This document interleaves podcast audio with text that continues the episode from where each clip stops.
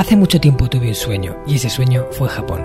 Me llamo Marcos Cartagena y quiero darte la bienvenida al Hanasaki Podcast, un lugar donde te hablaré de las enseñanzas más valiosas que he aprendido de la cultura japonesa, mis propias reflexiones sobre la vida y una sección de entrevistas que he titulado Personas con Ikigai, en la que traeré a hombres y mujeres que han encontrado su propósito vital y trabajan cada día para hacerlo realidad. Espero de corazón que disfrutes de los minutos que están por llegar y por último un breve mensaje en japonés que deseo algún día seas capaz de descifrar. Hanami seichuste saite Hola a todos mis estimados oyentes del Hanasaki Podcast Creciendo con Japón. Moto tsuyokute jobu no karada o tsukuritai desu ka?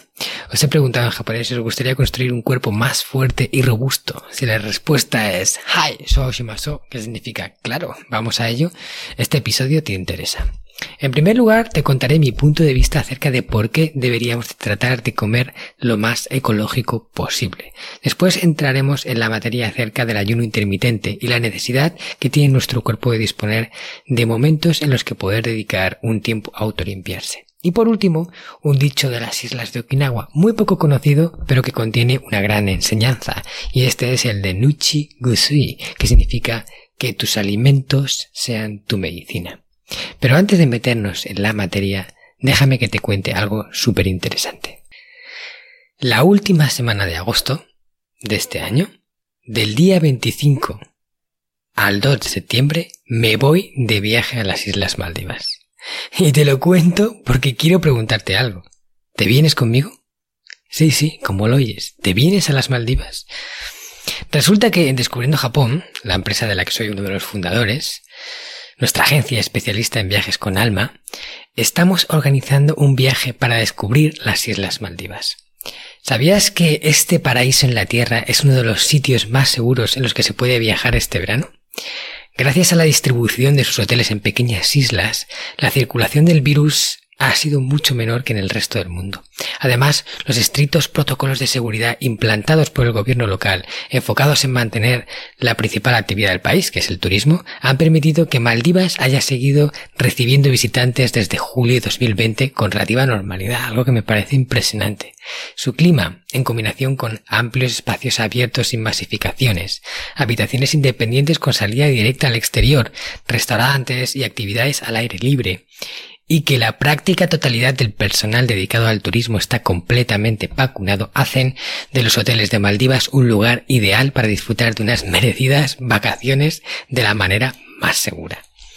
Por ello, para todos aquellos que estén pensando en hacer una experiencia diferente y especial este verano en Descubriendo Japón, hemos preparado un viaje de ensueño a una de estas islas paradisíacas con playas de estas de arena blanca, agua de color turquesa, exuberante naturaleza y arrecifes de coral por doquier. Para esta aventura hemos elegido la isla de Bandos, un enclave del Hotel Bandos Maldive, que cuenta con todo lo necesario para deleitarse con una semana de desconexión y relax. El hotel dispone de bonitas y amplias habitaciones, piscina, gimnasio, spa, diferentes zonas deportivas y hasta guardería y animadores para los que quieran ir en familia. Es, es una pasada. Y como es habitual en Descubriendo Japón, huimos de los desdes. Desde nuestro precio es definitivo e incluye todo lo necesario para que tengas que preocuparte por absolutamente nada. Nuestro paquete incluye el vuelo con las tasas incluidas, el traslado al aeropuerto, hasta la isla y luego de vuelta, alojamiento en la habitación doble en régimen de todo incluido, quiere decir las comidas, eh, pensión completa y las bebidas que puedas tomar en piscinas, etc. Y un seguro de viaje que tiene además cancelación eh, con cobertura por COVID-19. Es un seguro súper completo. También podrás disfrutar de diferentes actividades acuáticas, algunas de ellas incluidas en el precio como navegar en kayak, hacer paddle surf, snorkel, windsurf. Y por si esto no fuera poco, en esta aventura me tendréis a mí personalmente como vuestro acompañante privado durante todo el viaje con el objetivo de velar porque todo salga a la perfección. Esta super experiencia de 8 días y 6 noches con todo incluido te va a salir por un precio menor del que imaginas. Si tienes curiosidad por saber más, te invito a que me escribas un email a marcos@descubriendojapon.com y te enviaré el dossier y toda la información para que puedas valorar si quieres apuntarte o no con nosotros. También puedes mandarme un mensaje a través de mi cuenta de Instagram marcos.cartagena y te responderé enseguida. No te lo pienses mucho, las plazas son limitadas y el viaje cerrará una vez lleguemos al aforo completo. ¿Qué te parece? ¿Nos vamos a Maldivas? ¿Tiramos la casa por la ventana? Venga, dime que sí. Ahora ya sí, vamos con el podcast. Lo primero que te he dicho en la intro que te iba a comentar es mi punto de vista acerca de por qué deberíamos de comer lo más ecológico posible. Y es que este es un tema un poco controvertido, porque aquí hay muchas opiniones, mucha gente que piensa que todo lo que es ecológico en realidad es más bien un timo. Hay mucha gente que piensa que lo ecológico no tiene por qué ser necesariamente más bueno y realmente no hay una respuesta clara acerca de si comer ecológico es mejor o no. Pero desde mi punto de vista sí lo es y te lo voy a explicar. Lo primero es que me parece casi de sentido común que comer lo más cerca a lo natural posible sea lo mejor y que todo lo que estamos haciendo para producir más, más comida a nivel global, en realidad lo que hace es que los alimentos tengan menor calidad. Cuando primamos la cantidad por encima de la calidad, no hay otra opción posible que esta. Yo cuando estuve en Okinawa, viviendo y viendo sus costumbres. Luego os hablaré también de Okinawa en el tercer tip, en el de eh, Nuchi. Pero a mí me pareció sorprendente que una de sus grandes aficiones era la de tener una huerta. Era, algo como muy común allí. Y, y, la gente de Okinawa, de los nativos, sobre todo de la zona, de las zonas tradicionales, no de las zonas modernas, como por ejemplo el poblado de Ogimi, muchos de ellos tenían su propia huerta y plantaban una gran parte de los alimentos que luego ellos mismos consumían.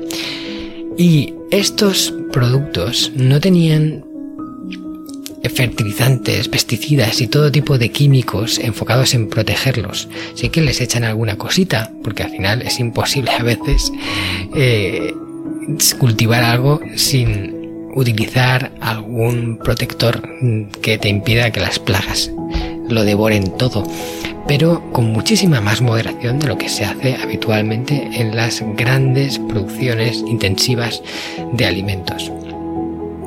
Y otra cosa que me gustó es que también era muy común que la gente de Okinawa regalase a otros miembros de la comunidad una parte de la producción en exceso que no pudieran consumir y entre ellos se iban dando eh, fruta, verdura y cosas que no podía consumir porque a veces cuando una planta saca todo lo que lleva, pues lo saca en un momento y no tienes tiempo de comértelo. Entonces se lo van repartiendo, ¿no? Y, esa fraternidad en la comunidad me pareció súper bonita, pero sobre todo que se alimentaran comiendo cosas naturales. Yo eh, estuve en una reunión en la cual bueno, y le hice una entrevista a un japonés de 93 años que se llamaba Matsuo Maeda. Y me pareció curioso también que él, para picar en esa entrevista, así como un aperitivillo, como un obsequio que, que me sacó a la mesa mientras hablábamos, sacó un cuenco con tomates que él mismo había cultivado, por supuesto, en su, en su huerta, tomatitos pequeños, para que cogerlos y comértelos como si fueran palchitos. Y, y además hablando con él, comí uno de esos tomates, por supuesto, y le felicité porque me parecieron súper sabrosos y, muy buenos. Él me dijo que él en su vida había comprado un tomate en un supermercado, o sea, siempre los había cultivado. Primero sus padres y luego él. Y esto me pareció asombroso. Evidentemente es algo que no podemos hacer eh, en el día a día de las grandes ciudades sería imposible, inviable, ¿no? Para esto necesitas tener un poco de terreno y también algo de tiempo. Sin embargo, mm, algo me dice que parte de esa mm, salud que poseen los ciudadanos de esas zonas de Okinawa, en parte viene por esos alimentos cultivados de una forma orgánica que ellos mismos producen. ¿Vale? Y, y es que además eh, la producción de estos tipos de alimentos no solo es para, para que nosotros tengamos mejor salud, sino que, que también es para, para cuidar el planeta, para cuidar nuestros ecosistemas. todas estas producciones que estamos haciendo al final dañan el ecosistema del planeta. Estamos vertiendo fertilizantes incluso al mar, a los ríos, estamos degradando los terrenos, estamos destruyéndolo todo a cambio de producir de forma intensiva, de producir mucho. Y, y esto no, no es bueno. O sea, para mí no es bueno. Entonces, desde mi punto de vista, yo intento, siempre que puedo, comprar ecológico, comprar en una cooperativa, comprar de forma en la que los alimentos que consumo tengan la menor cantidad de pesticidas posibles, la menor cantidad de químicos y fertilizantes eh, que se utilizan habitualmente en la producción intensiva y, y, que además, si pueden ser, provengan de zonas cercanas y de agricultores más locales, no tan mega factorías. Y luego otra cosa diré de, de, la, de la comida ecológica y es el tema de los, de las carnes, los animales. ¿Qué estamos haciendo con estas fábricas que estamos montando de carne? Que no son granjas, son fábricas de carne. En un momento dado en el pasado fueron granjas. Ahora las ves y, y es que se te, se te estremecen las carnes de, de ver cómo lo están haciendo. Da igual el animal, da igual sus, que el animal se sienta bien o no, que el animal tenga una vida más o menos digna o no, da igual, lo único importante es producir más kilos de carne constantemente. Entonces, esto es algo que deberíamos de, plantearnos, que deberíamos de plantearnos si incluso está bien hacerlo. Ya no solo que estoy seguro que comerte un animal que ha estado sufriendo toda su vida y que seguramente ha, ha recibido más medicamentos de los que necesitaba, ¿no? Porque, oye, no, no quieren tampoco los granjeros de estas grandes fábricas que se les pongan enfermos unos animales y se contagien los unos a los otros. Así que mejor los, mejor, esto es también como por lógica, mejor tenerlos bien protegidos para evitar daños futuros. Y, y que estén recibiendo quizás más medicamentos de la cuenta, que estén siendo alimentados con piensos que no son de la mejor calidad, que no tengan una vida decente, que no puedan eh, caminar, eh, que no puedan pasear, que no puedan hacer prácticamente nada de ejercicio, que sea un animal insano, ¿no? Sedentario. Pues comerte este animal no creo que sea la mejor idea.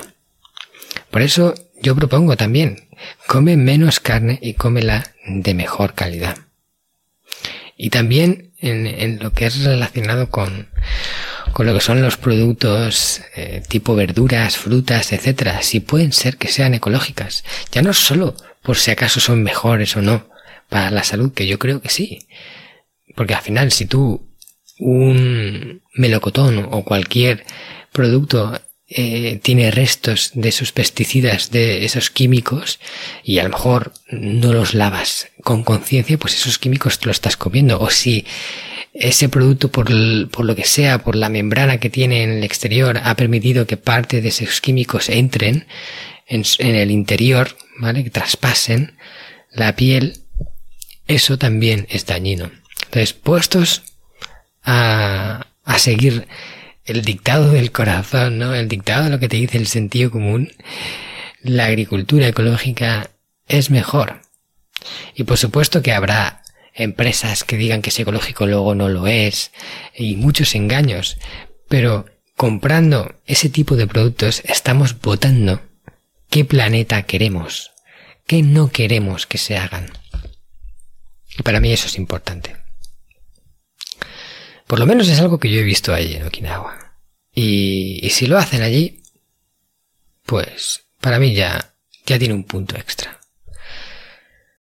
Este podcast está patrocinado por descubriendojapón.com, una agencia especialista en organizar viajes con alma a Japón de la que yo también soy uno de sus fundadores.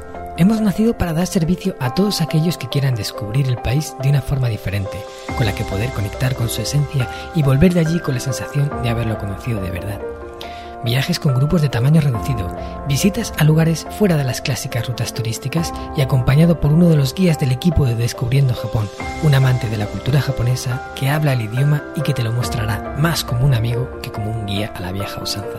Yo soy uno de ellos. ¿A qué esperas para hacer realidad tu sueño? Visítanos en descubriendojapón.com. El segundo punto del que te quiero hablar es el tema de los ayunos intermitentes. Este es un tema que ahora también está muy de moda, que se está escuchando mucho, y no es para menos, porque en realidad es algo muy sencillo, que no solo no te cuesta dinero, sino que te lo ahorra, y que eh, puede tener grandes beneficios. Para mí, los japoneses son personas que de forma natural, sin planteárselo, ya están haciendo ayunos intermitentes. Al final, el ayuno intermitente, ¿qué es? Es dejar en ciertas ocasiones, no todos los días, pero a lo mejor dos, tres días a la semana, dejar un espacio grande en el cual no consumas ningún alimento. Un espacio grande de horas. Pues está el, el típico ayuno de 12 horas, 12-12, o sea, en 12 horas puedes comer, en 12 horas no comes, y luego otro que es el que dicen que más eficaz, que es el de 16-8. Pero al fin y al cabo, la idea es dejar un espacio. Y es que los japoneses, por sus horarios a la hora de, comer, cenar, desayunar, etcétera, ya están dejando este ayuno intermitente prácticamente todos los días sin darse cuenta. Yo cuando vivía con los señores Tokuda en Japón y, seguía las tradiciones del día a día de los japoneses, sobre todo de, esas personas un poquito más tradicionales, ¿no? Como eran ellos, que eran unos ancianitos y lo hacían todo como antes. Ellos cenaban puntualmente todos los días a las seis y media de la tarde. Y luego se acostaban a las diez, diez y media, incluso a veces a las once. Y dejaban pasar un tiempo entre la comida, entre la cena y el momento de acostarse. Sin embargo, en países como España y en otros lugares del mundo estamos más acostumbrados a cenar tarde, cenar y enseguida acostarnos. Esto según muchas personas, no es la mejor idea cenar y luego acostarte, porque además te dificulta conciliar el sueño, hace que tu sueño no sea de tanta calidad y otra serie de efectos adversos. Pero uno de los principales es que estás acortando ese tiempo de ayuno que de forma inevitable todos hacemos, todos, absolutamente todos hacemos cada día de nuestra vida, porque todos nos vamos a dormir y cuando dormimos no comemos. Y si una persona duerme nueve horas, ha dejado nueve horas de ayuno. Y si ha dejado una hora antes de acostarse y luego otra media hora después de levantarse antes de desayunar, ya son diez horas prácticamente. Quiere decir que todos hacemos ayuno. La cuestión es si hacemos un poco más de ayuno o un poco menos de ayuno. Entonces hay dos formas fáciles de hacerlo. Es o bien cenas pronto y, y luego te acuestas y después desayunas a una hora para que pasen esas 12 horas 3, o, sea, o 13 o 14, ¿vale? O 16, algunos desayunan más tarde. O bien no desayunas, ¿vale? Y ya directamente empalmas con la comida. Cenas a una hora la que tú normalmente suelas hacerlo, pues más tarde, y luego te levantas por la mañana, no desayunas, y eh, esperas un poquito hasta que puedas comer, pues a la una, una cosa así, para que pasen esas 12 horas mínimo, y luego 16. ¿Y esto en qué ayuda, no? ¿Por qué es buena eh, el ayuno intermitente? Bueno, el principal punto positivo de llevar esta práctica de forma habitual en nuestra vida, y ya digo que no es todos los días, que lo hagamos a lo mejor un día o dos por semana, es el hecho de que el ayuno incrementa la autofagia. ¿Y qué es la autofagia? La autofagia es un mecanismo del cuerpo a través del cual el cuerpo se come a sí mismo. Es un concepto que emergió durante la década de 1960, cuando los investigadores observaron que las células podían destruir sus propios contenidos, encerrándolos en membranas y enviando los vesículos resultantes al lisosoma, un órgano, un orgánulo celular encargado del reciclaje. Poco se sabía sobre este fenómeno hasta que a comienzos de la década de los 1990, una serie de experimentos brillantes llevados a cabo por un japonés que se llama Yoshinori Osumi dieron luz al respecto. Osumi identificó los genes de la autofagia y sus descubrimientos condujeron a un nuevo paradigma y una nueva comprensión sobre cómo la célula recicla su contenido. Hoy sabemos que el cuerpo cuando no está comiendo potencia la autofagia. Es como si mientras no como me limpio. Y la autofagia es un sistema natural de limpieza interno de las células. Quiere decir, las células separan esas zonas, esas proteínas degradadas, esos residuos, los encapsulan en membranas y los envían al lisosoma, que es un destructor. ¿Vale? Es un, como un horno que quema. Y encima se alimenta de eso. Quiere decir, lo quema y lo convierte en energía. Con lo cual es como si cogiéramos los desechos de nuestro cuerpo los utilizáramos para darnos energía. Como el cuerpo no está comiendo, como no está recibiendo alimento del exterior, se autocome a sí mismo y empieza comiéndose la basura. ¿Esto qué resultado tiene? Pues tiene el resultado de que las células están más sanas, más limpias y duran más. Por eso se relaciona, y, no es para menos, la autofagia y el ayuno con la longevidad. Quiere decir, personas que desarrollan más autofagia son capaces de vivir más tiempo porque mantienen su cuerpo más saludable a nivel de limpieza. También incluso está visto que la autofagia funciona contra enfermedades neurodegenerativas, como por ejemplo el Alzheimer o el Parkinson. Se, ha visto ya que en, en las células nerviosas que componen nuestras células eh, en el tejido nervioso se, se, generan como una especie de maraña de proteínas degradadas, como de residuos, que, llaman, a ver si lo digo bien, la cadena amiloide. Y esta cadena es, está responsable de que se genere parte de esa degradación en todo el tejido neuronal. Y la autofagia limpia esas cadenas antes de que se hagan grandes, las va limpiando poco a poco y cada vez más las mantiene, las mantiene en un estado óptimo. Se ha visto que la autofagia se reduce con la edad, que conforme más mayores nos hacemos, menos autofagia se produce y esto es uno de los efectos que provoca que el envejecimiento se acelere. Pero si con esta práctica tan sencilla somos capaces de potenciar que se desencadene la autofagia en nuestro interior, estaremos curándonos, estaremos limpiándonos de forma sencilla, prácticamente sin invertir esfuerzo y además eh, con un menor gasto, porque claro, si comemos menos, gastamos menos, como lo vimos en el capítulo en el que os hablé del proverbio Harahachibu, que también va un poco relacionado. O sea, uno de los puntos que, que realmente han demostrado la eficacia y, que el cuerpo sea capaz de vivir más tiempo es la restricción calórica. Y entre ellos está el comer menos y entre ellos está el hecho de hacer los periodos de ayuno un poquito más largos, quizás de forma intencionada, para potenciar esos mecanismos del cuerpo.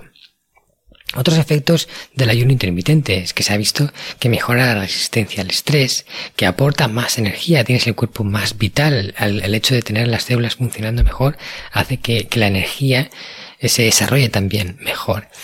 También hay menos desgaste de los órganos que intervienen en la digestión, comes menos, y los haces trabajar menos y por supuesto menos obesidad que está detrás de un montón de patologías que afectan a los países desarrollados. O sea, que hay un montón de ventajas y por supuesto no podemos dejar de comer y hacer...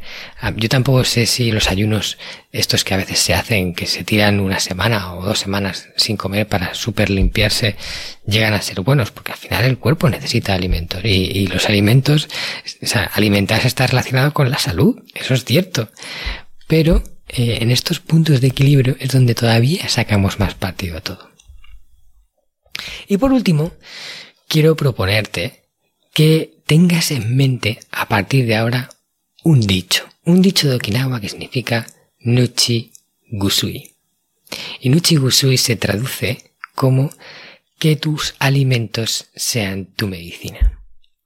Esta también es una de esas experiencias que tuve en Okinawa cuando estuve allí viviendo con los japoneses y, y cuando entrevisté a la señora Emiko, que tenía el restaurante Emiko no Mise.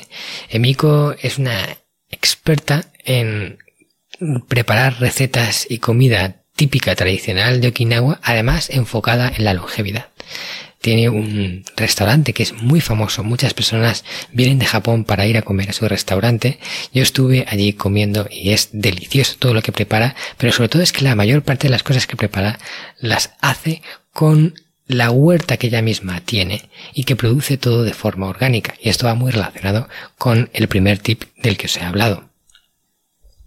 Ella me contaba la importancia de la alimentación y la importancia de los alimentos que incluimos en esa, alimentación. No solo es comer sano, que también, no solo es no tomar procesados, etc. Es también elegir los alimentos. Para ella, decía, había como tres categorías. Estaban los alimentos buenos, que son medicinas, salud, los alimentos neutros, que están en el medio, ni fu ni fa, ni te ayudan ni te perjudican, y luego los alimentos malos o dañinos. Entonces, si vamos a comer, ¿por qué no intentar elegir esos alimentos buenos? Esos alimentos que solo de comerlos vamos a estar mejor, o sea, vamos a recibir una carga nutricional que nos va a ayudar. ¿Por qué elegir neutros o malos? Hombre, yo no digo que tampoco estemos siempre en los buenos, pero en una mayor parte estemos en ese lado. Y quiero ponerte una metáfora que también utilizo para explicar este concepto, que a mí personalmente me ayuda a entenderlo mejor y creo que a otras personas también. Imaginaros que estáis en una gasolinera, llegáis a repostar, ¿vale? Y cuando llega la persona que, os va a meter va a introducir la gasolina en vuestro coche, os pregunta, mira, tengo tres tipos de gasolina a los cuales puedes elegir. La primera es una gasolina buena que va a mejorar tu motor, que va a hacer que dure más, que lo va a mantener engrasado, que va a ser súper buena y positiva para tu coche. La segunda es una gasolina normal, que ni lo va a romper ni lo va a mejorar, lo va a mantener tal cual está. Y la otra es una gasolina dañina, es una gasolina sucia que lo va a, llenar todo de residuo, que va a hacer que, la combustión se haga peor, que incluso pueda llegar a romper los, los cilindros y, y mandarte el coche al taller y hacer que vaya renqueando, etc. ¿Qué gasolina elegirías? Y si encima te digo que la gasolina buena muchas veces no es la más cara, o algunas veces sí, sobre todo si compramos ecológico, pero muchas otras veces no, porque si compramos verdura, productos enteros, productos eh, básicos sin procesar, normalmente es mucho más barato. Cualquier persona con mínimo de sentido común, estoy seguro que respondería a esta pregunta diciendo que compraría la gasolina buena y que no entendería por qué alguien en la gasolinera estaría comprando la dañina. Pero es que los que compran la dañina te dicen, no, es que Vale, es verdad, esto va a hacer que mi coche vaya mejor y me va a ahorrar dinero en el futuro y todo eso, pero es que, es que mira cómo huele esta gasolina, ¿no? Mira qué color tiene esta gasolina dañina. Eh, mira qué, qué envase, ¿no? Que el, el surtidor de la gasolina dañina es mucho más bonito. Tiene colores, tiene eh, publicidad, marketing por todos lados. Entonces, ¿por qué no comprar esta? Eh, y darnos el gusto, ¿no? El gusto de, de llenar nuestro coche con, con, una gasolina que además tiene un color fosforescente más, más atractivo que esta aburrida eh, gasolina buena para el coche, ¿no?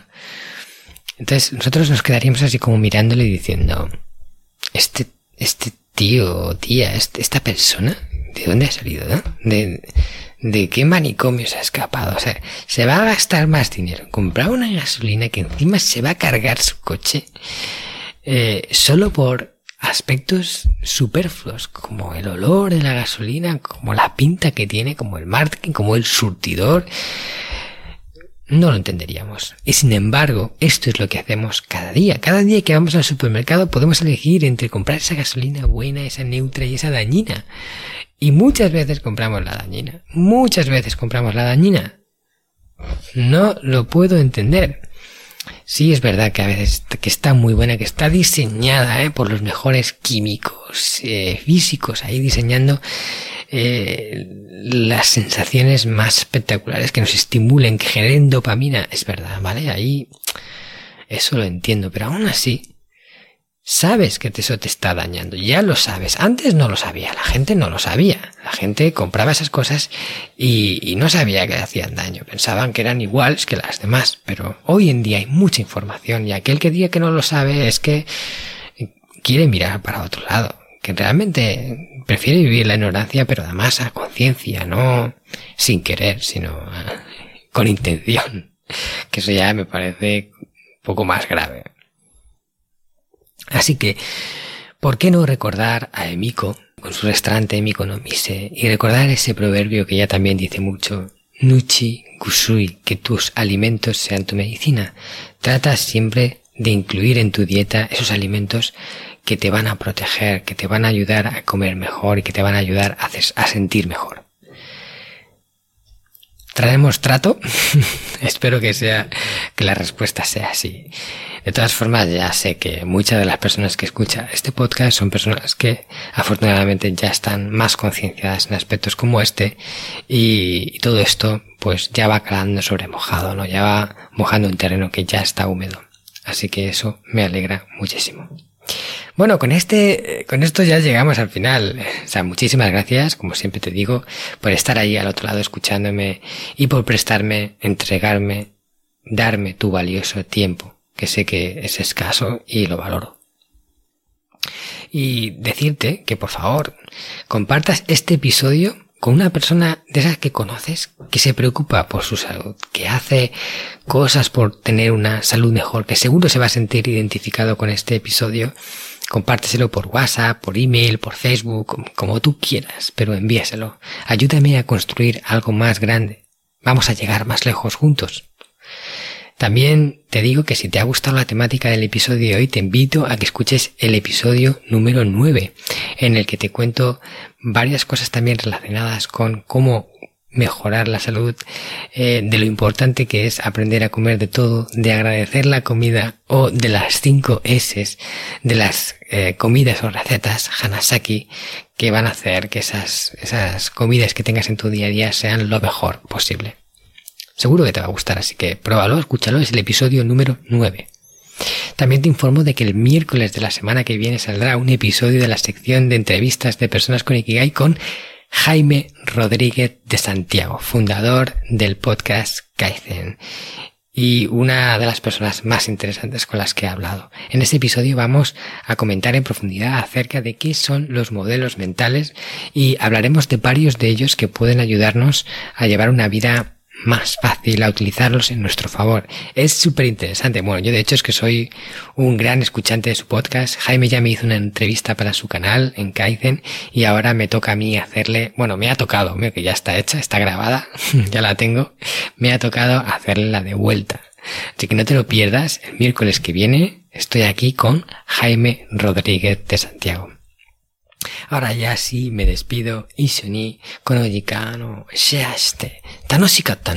Sayonara. ¿Qué tal? ¿Te ha gustado el contenido de hoy? Si es así, te estaría súper agradecido si pudieras ponerme una reseña positiva en Apple Podcasts, Evox o la plataforma que utilices de forma habitual. Esto me va a ayudar a hacer llegar a más personas un contenido que realmente creo que es valioso. También te recuerdo que todos los oyentes del podcast tenéis la posibilidad de descargar de forma gratuita el primer capítulo del libro, del cual soy autor, El Sistema Hanasaki, los nueve pilares de Japón para una vida centenaria con sentido, y además un pequeño ebook complementario que he escrito y titulado Los 27 superalimentos de la dieta japonesa, donde hablo de aquellos alimentos que según se cree ayuda a los japoneses más longevos a vivir hasta los 100 años. Puedes descargar estos dos obsequios en marcoscartagena.com barra regalo. Nos vemos en el próximo podcast y como dirían en japonés, mata kondo, soremade o genki dene.